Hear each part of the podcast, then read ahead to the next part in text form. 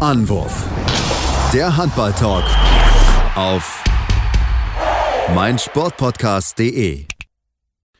Hallo und herzlich willkommen zu einer neuen Ausgabe von Anwurf, eurem Handball-Talk auf meinsportpodcast.de. Mein Name ist Sebastian Mühlenhoff und ja, heute wird es nur eine kleine, aber kurze Ausgabe geben, denn ich bin heute alleine. Die Kollegen sind leider aufgrund von anderen beruflichen Verpflichtungen heute oder diese Woche nicht verfügbar in den kommenden Tagen. Deswegen habe ich mich entschlossen, mal heute eine kleine, aber feine Sendung alleine aufzunehmen und mich zumindest mit den wichtigsten Themen zu beschäftigen, die wir haben in dieser Woche. Denn es ist doch einiges passiert, worüber wir drüber reden müssen. Lassen wir uns mal anfangen mit der Diskussion, die aufgekommen ist über Alfred Gislason. Der eine oder andere wird es mitbekommen haben, in einem Spiegelbericht wurde darüber gesprochen, dass es in der, innerhalb der Liga ja, Störungen gibt oder zumindest äh, ja, Diskussionen darüber, ob Alvin Gisserson der richtige Nationaltrainer ist für diese Mannschaft. Und äh, wurde vor allen Dingen auch Carsten Günther von der S, äh, vom SCD FK Leipzig hervorgehoben, der dort da ja schon auch Stimmung machen würde, so man es ein bisschen rausgelesen hat.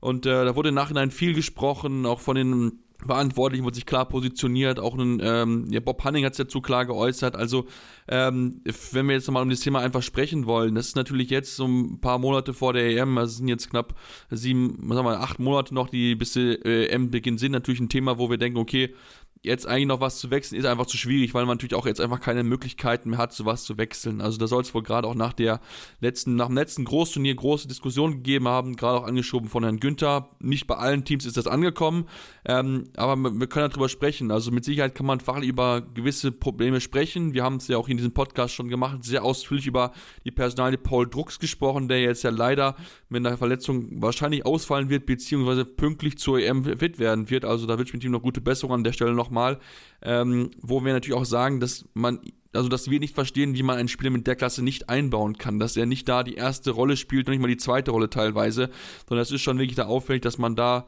ähm, ja, nicht auf seine Klasse setzt und dass man da natürlich mit jungen Leuten geht, was ja auch richtig ist. Und dann wollen natürlich auch junge Leute fördern, das ist natürlich auch die Zukunft, aber ähm, wir sehen es ja auch schon so ein bisschen, dass auch Julian Köster auch in gewissen Situationen einfach noch überfordert ist, was natürlich auch in Ordnung ist. Ne? Er kann nicht noch nicht auf diesem Niveau sein, weil er halt nicht regelmäßig europäisch spielt gegen diese super Top-Leute und wir haben es ja auch in der EF Eurocup gesehen.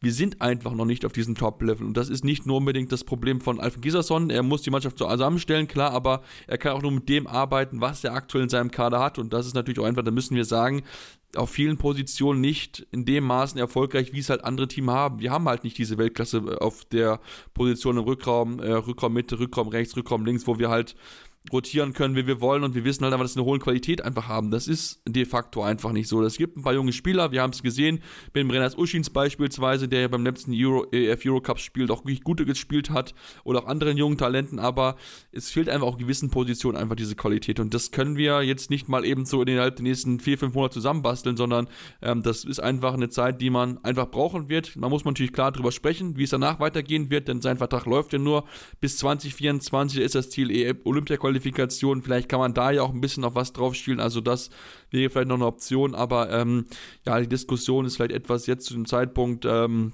wo man natürlich sagen muss, klar, es ist berechtigt, wenn man, wenn man berechtigte Zweifel hat, aber ähm, ich denke, wir können jetzt einfach an diesem Zeitpunkt nichts mehr ändern. Wir werden es genau drauf schauen, wie es sich weitergehen wird. Wir sind ja auch durchaus kritischer, würde ich mal behaupten, äh, bei uns zumindest. Und da ja, werden wir einfach mal sehen, wie es. Wir wünschen auch natürlich das Beste, ist ja ganz, ganz klar, die wollen die deutsche Mannschaft erfolgreich sehen. Da ist im Endeffekt in Anführungsstrichen egal, wer auf der Trainerbank sitzt, solange der Erfolg der Nationalmannschaft mit dabei ist. Und ich denke, wir haben auf jeden Fall einen Fachmann da auf der Position, aber natürlich auch er muss sich der fachlichen Kritik stellen. Wenn es nicht erfolgreich ist, dann muss man dann natürlich auch die Trainer hinterfragen. Das ist einfach so, denn es ist meistens mal das schlechteste Glied in der Kette, auch wenn das immer ja ein bisschen einfach gesagt ist. Aber ähm, leider ist es meist die Trainer, auf die das zurückfällt, wenn es sportlichen Misserfolg nicht gibt.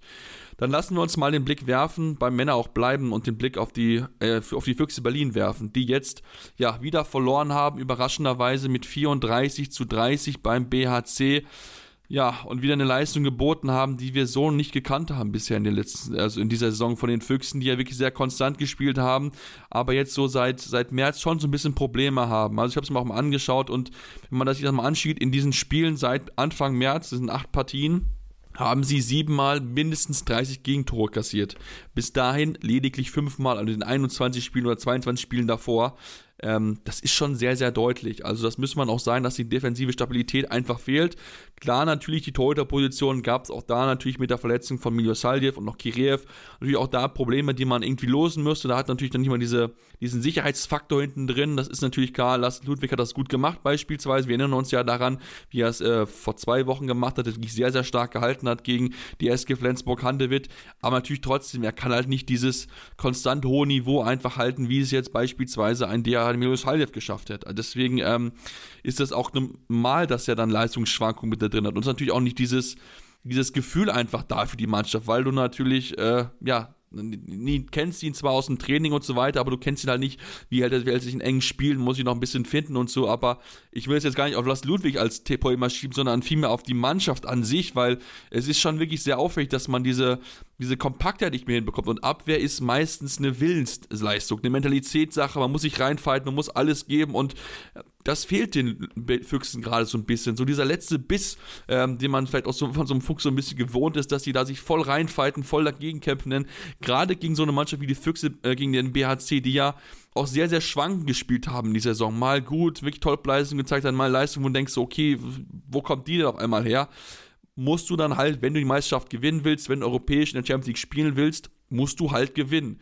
Und wenn wir uns jetzt die Tabelle angucken mit vier Punkten Rückstand auf den THW Kiel, dann wird es halt sehr, sehr schwierig mit, mit, diesem Titel werden. Das müssen wir einfach ganz, ganz klar so sagen, denn wenn wir sehen ja nicht unbedingt aufgrund des äh, ja, Rest, Rest, Restspielplans, wie, der, wie die Kieler da irgendwie vier Punkte liegen lassen. Und natürlich auch noch mit Blick auf ja, eine mögliche Champions League-Teilnahme muss man auch da hoffen, dass vielleicht der, der SC Magdeburg noch irgendwo Punkte liegen lässt. Aber das ist halt etwas, wo du jetzt in der Situation bist, dass du es halt nicht mehr selbst bestimmen kannst. Und das ist etwas, das gibt mit Sicherheit auch Jahre und Sieva zu denken, das gibt Mob Hanning zu denken, das gibt auch Stefan Kretschmer zu denken, die sich auch schon durchaus klar und deutlich geäußert haben für, über die Leistung. Da müssen sich auch die Spieler an die eigene Nase fassen und da war nicht auch von den Führungsspielern einfach mehr. Ne? Lasse Andersson kein einziges Tor erzielt bei fünf Versuchen.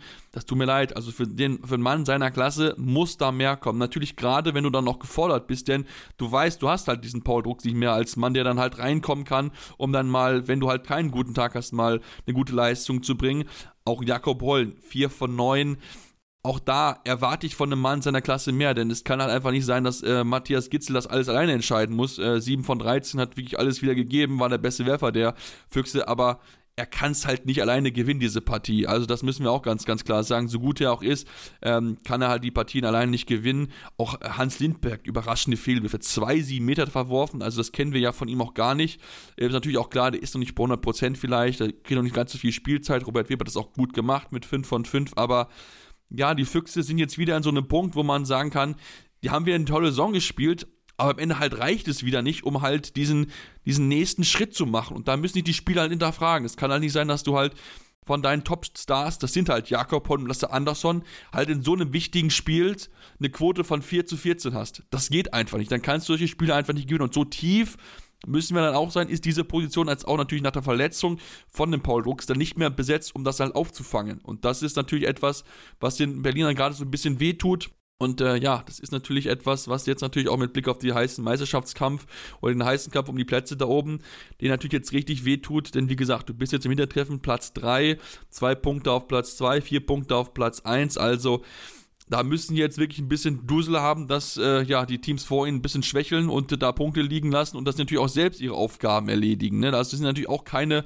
einfacheren Aufgaben. Dann muss noch nach Göppingen, spielt noch gegen Hamburg, muss noch nach Lemgo und jetzt das nächste Spiel erstmal gegen GWD Minden. Das sind alles so Partien, die in die eine und die andere Richtung ausfallen können. Das muss man auch schon so ganz, ganz klar sagen. Also von daher müssen die Füchse jetzt ja dringend sich da fangen, drüber nachdenken, was man besser machen kann und dann wirklich Gas geben und dann am besten gegen Minden so überzeugend gewinnen, dass man wieder das Selbstvertrauen hat, zu sagen, hey, wir sind die Berliner, wir wollen hier in die Champions League, wollen uns diesen großen Traum von der Königsklasse endlich erfüllen.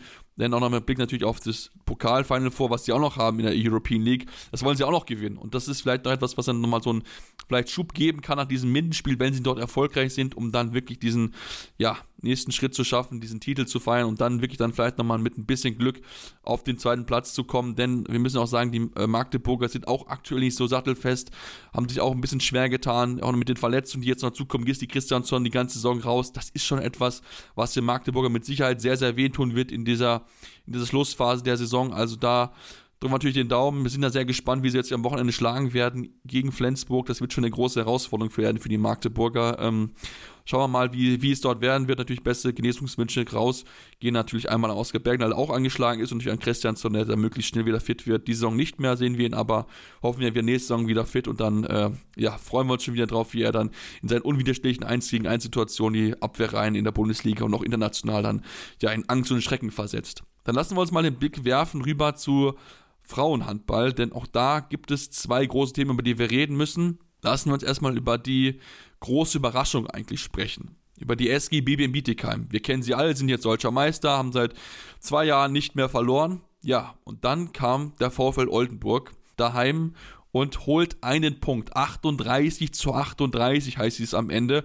Haben sogar geführt zur Halbzeit mit 22 zu 18 und äh, haben es damit geschafft, als erste deutsche Mannschaft seit über zwei Jahren wieder einen Punktgewinn einzufahren gegen die SGB Bietigheim. Also da kann man nur den Hut vorziehen in einer Partie, die wirklich ja, sehr ausgeglichen gewesen ist. Wenn wir uns das mal anschauen, auf beiden Seiten acht Paraden. Auf beiden Seiten eine Wurfquote von 73%.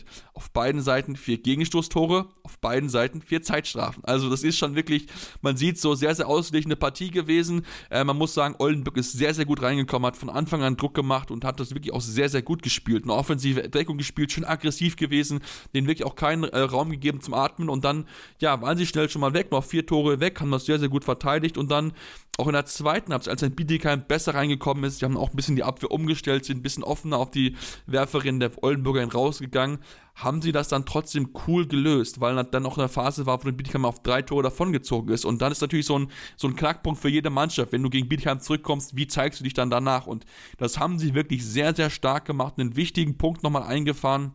Also da kann man nur den Hut davor ziehen, dass sie da gezeigt haben, wirklich ganz, ganz, ganz, ganz stark, muss man einfach sagen, ähm, dass sie da äh, ja den Punkt geholt haben und so ein bisschen diese ja Phalanx, dieser, diese Unbesiegbarkeit der Bietigheimerinnen ja wirklich angekratzt haben, nachdem die Blombergerinnen ja schon vor ein paar Wochen da ganz, ganz nah dran gewesen sind, mit einem einzigen Tor verloren, haben es jetzt die Goldenburger gegen geschafft ich denke, Markus Gaugusch, seine Mannschaft, die wird das schon ein bisschen ärgern, aber ich meine, einen Punkt zu verlieren, du bist sowieso deutscher Meister, das ist ein Pokal gewonnen. Ich glaube, so sehr ärgern wird es sie nicht, aber natürlich trotzdem etwas, was man auf jeden Fall jetzt erwähnen sollte, weil es halt endlich mal wieder passiert ist, der deutschen Mannschaft da, der SGB Bietigheim wirklich lange Parole gebalten gebieten hat und dann am Ende diesen Punkt geholt hat. Und äh, wenn wir über deutsche Mannschaften sprechen, wollen wir natürlich auch über das European League Final vorsprechen. Wir haben ja darüber gesprochen, äh, vielleicht gibt es ja diesen zweiten Triumph in Folge, nachdem wir Bietigheim letztes Jahr gewonnen hat. Vielleicht schaffen es Dortmund oder der THC. Wir hatten so ein bisschen geschielt, vielleicht auf ein deutsch-deutsches Finale. Ja, am Ende hat es nicht gereicht. Sowohl der THC als auch Dortmund haben beide ihre Halbfinale verloren. Und wenn wir uns mal beide Spiele so ein bisschen anschauen, äh, tut das schon noch ein bisschen weh, wie die Spiele gelaufen sind. Also der THC eigentlich gut angefangen, führte kurz mit 4 zu 3 und dann sind sie ab dieser Phase komplett eingebrochen. Unglaublich viele Fehler offensiv gehabt und ja, wirklich IKAS eingeladen zu Angriffen, es ihnen sehr, sehr einfach gemacht, sodass sie dann mit einem 7 zu 0 auf davonziehen konnten und führten dann 10 zu 4. Ja, und zu dem Zeitpunkt ich will nicht sagen, dass bei dir schon gegessen gewesen ist, aber man hat nicht so das Gefühl, dass diese, dieses die Aufbau von der Mannschaft zurückkommt. Die Torhüterleistung war nicht in der Form da, um wirklich sehr, sehr gut zu sein, um vielleicht auch mal so einen Schub zu geben. Nicole Rott, Irma Schütt und auch Laura Kuski haben zusammen acht Paraden. Das ist halt dann auch zu wenig natürlich, um so eine Partie zu gewinnen. Auch ansonsten die Wurfquoten, auch allgemein die Quoten, alles andere als gut, das muss man sagen. 52% Wurfquote, damit wird es halt schwierig, den Favoriten dieser Runde zu besiegen, die das wirklich gut gemacht haben, clever gespielt haben. Das muss man auch, äh, auch nicht außer Acht lassen. Also da soll auf jeden Fall auch die dänische Mannschaft gelobt werden. Ähm, und ja, der THC war vielleicht so ein bisschen dann die Nervosität, auch fünf Zeitstrafen in der ersten Halbzeit. Das ist dann einfach so viele Faktoren, die dann ineinander kommen, die dann einfach dann dafür sorgen, dass du dann zur Halbzeit schon mit sieben zurückliegst. Und klar, du kommst mal ran, kommst ein bisschen näher, aber das hat halt nie hundertprozentig alles zusammengestimmt, sodass du wirklich mal in den Lauf starten konntest mit vier, fünf Toren in Folge, sodass du mal rankommst, vielleicht dann noch ein bisschen neue Hoffnung schöpfst. Das war leider nie da, muss man auch einfach sagen, dass die Gäste einfach oder die Mannschaft aus Dänemark sehr, sehr gut gemacht hat mit E-Cast. Hat am Ende auch den Titel gewonnen, das kann ich schon mal vorwegnehmen, mit einer tollen Leistung auch im Finale, auch wenn sie sich da am Anfang wieder ein bisschen schwer getan haben. Unfassbar schwache Wurfquote in der ersten Halbzeit, aber dann in der zweiten Halbzeit ihr ganz das ausgeübt und am Ende klar gewonnen mit 31 zu 24 gegen Nikobing Handball, die zweite dänische Mannschaft, die Dortmund rausgenommen hat. Und da müssen wir schon noch drüber sprechen, weil das, das tut mir eigentlich schon mehr wie dieses Ergebnis. Denn wenn wir uns diese Partie anschauen, das war eine Duell wirklich auf Augenhöhe. Beide Mannschaften haben sich wenig geschenkt. Alle haben wirklich beide Teams dann ja, tolle Spielzüge gezeigt, es wirklich sich gegeben auf über 60 Minuten, sogar ja 70 Minuten, denn auch nach 70 Minuten gab es dann noch keine, keinen Siegerstand 32 zu 32 und dann musste das 7 Meter werfen her. Ja, und dann wirft die deutsche Mannschaft oder werfen die Dortmunderin dreimal daneben, während äh, ja, die Coping Handball nach einem Fehlversuch zu Anfang allesamt ihre Würfe reinmachen. Und äh, ja, das war natürlich aus Dortmunder Sicht sehr, sehr bitter. Und da muss man einfach drüber sprechen. Das ist so ein Spiel gewesen, dass du ja einfach dann nicht mehr so verlieren darfst. Aber man hat einfach gemerkt, so in den letzten 20 Minuten Spielzeit, die es dann gewesen, also letzte 10 Minuten in der regulären Spielzeit und dann noch in der Verlängerung, das war offensiv einfach zu wenig. Da hat die Entschlossenheit gefehlt, der Mut hat gefehlt, denn wenn du sechs Tore wirfst in 20 Minuten, das ist nicht sonderlich viel. Wenn, ne, klar, wenn man es wenn schaut, äh, 27 äh, zu 24 stand zu dem Zeitpunkt nach dem Tor von Alina Kreisels. Und ähm, da führtest du halt mit drei Tonnen. Du hast halt es nicht geschafft, noch, noch mal rein zu. Du hattest noch mega Glück hinten raus. Das ist, ja, äh, dass es überhaupt noch zu diesem, äh, zu diesem, äh, zu dazu gekommen ist. Also die haben das wirklich, das war wirklich so ein, so ein harter Fight da zwischen beiden Mannschaften, hätte in die eine oder andere Richtung fallen können. Beide Mannschaften kurz vor Schluss die Chance gehabt, vor der regulären Spielzeit nochmal in Führung zu gehen. Beide haben es nicht geschafft und dann auch noch, ja, Dusel gehabt, dass man kurz vor Schluss noch diese Parade hatte von Jaraten Holte, die dann die Mannschaft in die sieben Meter, ins sieben Meter werfen gerettet hat, aber ja, da lief nicht mehr mit, da, mit dabei. Äh, Alina Grasils verworfen, das war der entscheidende. Dana Blackmart Shore schon verworfen gehabt. Ähm, und das war, ja, es war, es hat einfach nicht, hat einfach nicht sollen sein. Auch äh, Haruno Sasaki hat geworfen, auch daneben geworfen. Habe ich auch nicht so ganz nachvollziehen können, warum sie dann geworfen hat, weil sie in der Partie ja auch keinen einzigen Treffer gesammelt hat. Bei zwei Würfen hätte man vielleicht jemand anders nehmen sollen. Beispielsweise eine Zoe Sprengers, die 6 von 7 hatte, oder auch eine Annalena Hausherr mit 6 von 6, aber natürlich auch da, junge Spielerin, wollte man vielleicht nicht um das Risiko eingehen. Am Ende, wie gesagt, ist es Makulatur, weil am Ende hat Dortmund verloren. Wie gesagt, ich hätte mir da vielleicht ein bisschen mehr Mut gewünscht, ein bisschen mehr Entschlossenheit in den letzten 20 Minuten der Offensiv, denn das war auf jeden Fall möglich, diese Partie zu gewinnen. Und das ist schon sehr, sehr bitter, wenn du dann im 7-Meter-Werfen ausscheidest und dann halt nicht diese Chance hast, dann im Finale zu spielen. Und ähm, wenn wir uns dann das Spiel um Platz 2 anschauen, oder das Spiel um Platz 3, so ist ja richtig, äh, zwischen Dortmund und DHC, auch da war es wieder so, dass die Dortmunder sich offensiv enorm schwer getan haben. Also diese erste Halbzeit, das haben sie eigentlich eigentlich waren sie die bessere Mannschaft. Sie hatten überragende Jahre in Holtheten drin mit 24 Paraden in dem ganzen Spiel, über 50% Quote, denn sie haben mit 28 zu 23 gewonnen. Aber du hast es halt nicht geschafft, weil du unfassbar viele Zeitstrafen bekommen hast, sechs Stück, und hattest halt eine Wurfquote von 50%. Hast aber davon profitiert, dass halt der THC eine Wurfquote von 36% hat in der ersten Halbzeit. Also noch schlechter gewesen sind, dass du zumindest mit zwei Toren Vorsprung nicht reingerettet hast, äh, also in die Halbzeit. Und dann in der zweiten Halbzeit haben sie dann besser gespielt, waren deutlich äh, ja, genauer in ihren Würfen, aber auch da immer wieder unnötige Ballflüsse mit dabei gewesen. Also Dortmunderinnen müssen ja ein bisschen gucken, dass sie so ein bisschen ihren offensiven Flow einfach wiederfinden, wenn sie dann wirklich diesen dritten Platz noch halten wollen. Denn natürlich auch der wird jetzt ganz, ganz wichtig sein. Das muss man auch ganz klar sagen, ähm, dass sie dann einfach versuchen, diesen Platz zu halten. Und ähm, ja, schauen wir mal, wie es am Ende reichen wird, ob sie es am Ende schaffen werden. Wir werden natürlich genau drauf schauen. Ähm, aber wie gesagt, schade für die deutschen Mannschaften, dass sie es halt nicht schaffen können, diesen, ja, Triumph zu schaffen, diese Überraschung zu schaffen, nachdem es der Dieblikan letztes Jahr geschafft hat, aber trotzdem haben alles gegeben, glaube ich, haben alles versucht und am Ende hat es halt nicht gereicht. Da waren halt zwei Mannschaften einfach besser, das muss man einfach ganz klar auf dann anerkennen, wenn es dann einfach so dann gewesen ist und äh, ja, wir sind auch am Ende jetzt unserer Folge, denn wie gesagt, es ist nur ein kleiner, kurzer Teil mit mir heute gewesen und ähm, ja, wie uns gibt es dann auf jeden Fall diese Woche dann nochmal. Wir haben nämlich, oder ich habe jemanden zu Gast, ich habe einen Beach-Handball-Bundestrainer zu Gast mit exklusiven Infos, deswegen solltet ihr unbedingt unter Podcatcher abonnieren, wenn ihr es nicht sowieso getan habt, auf dem Podcatcher eurer Wahl. Facebook, Twitter, Instagram könnt ihr uns auch folgen, uns schreiben, uns eure Meinung natürlich zu den Themen mitteilen, eure Einschätzung. Können wir gerne drüber sprechen, ob ihr es anders gesehen habt. Aber äh, ja, wir werden dann nächste Woche dann wieder mit einer regulären Ausgabe mit dabei sein, werden es vielleicht auch ein bisschen dann früher sogar auf sein, denn auch da gibt ein bisschen Veränderung beim Personal, so ein bisschen von den Verfügbarkeiten, aber das werden wir auf jeden Fall wieder hinbekommen, dass wir in der nächsten Woche wieder mit eins, zwei, drei Leuten vielleicht sogar dann da sein werden. Also es wird dann wirklich eine, eine tolle Talksendung wieder hinbekommen. Bis dahin, wie gesagt, äh, Podcast, Podcast-Folgen. Nächste Folge kommt dann definitiv noch diese Woche und dann hören wir uns demnächst wieder hier bei Anwurf, eurem Handball-Talk auf meinsportpodcast.de. Anwurf. Der Handball-Talk auf meinsportpodcast.de. Wie baut man eine harmonische Beziehung zu seinem Hund auf? Puh, gar nicht so leicht. Und deshalb frage ich nach, wie es anderen Hundeeltern gelingt, beziehungsweise wie die daran arbeiten. Bei Iswas Dog reden wir dann drüber. Alle 14 Tage neu mit mir, Malte Asmus und unserer Expertin für eine harmonische Mensch-Hund-Beziehung, Melanie Lippisch. Iswas Dog? Mit Malte Asmus. Überall, wo es Podcasts gibt.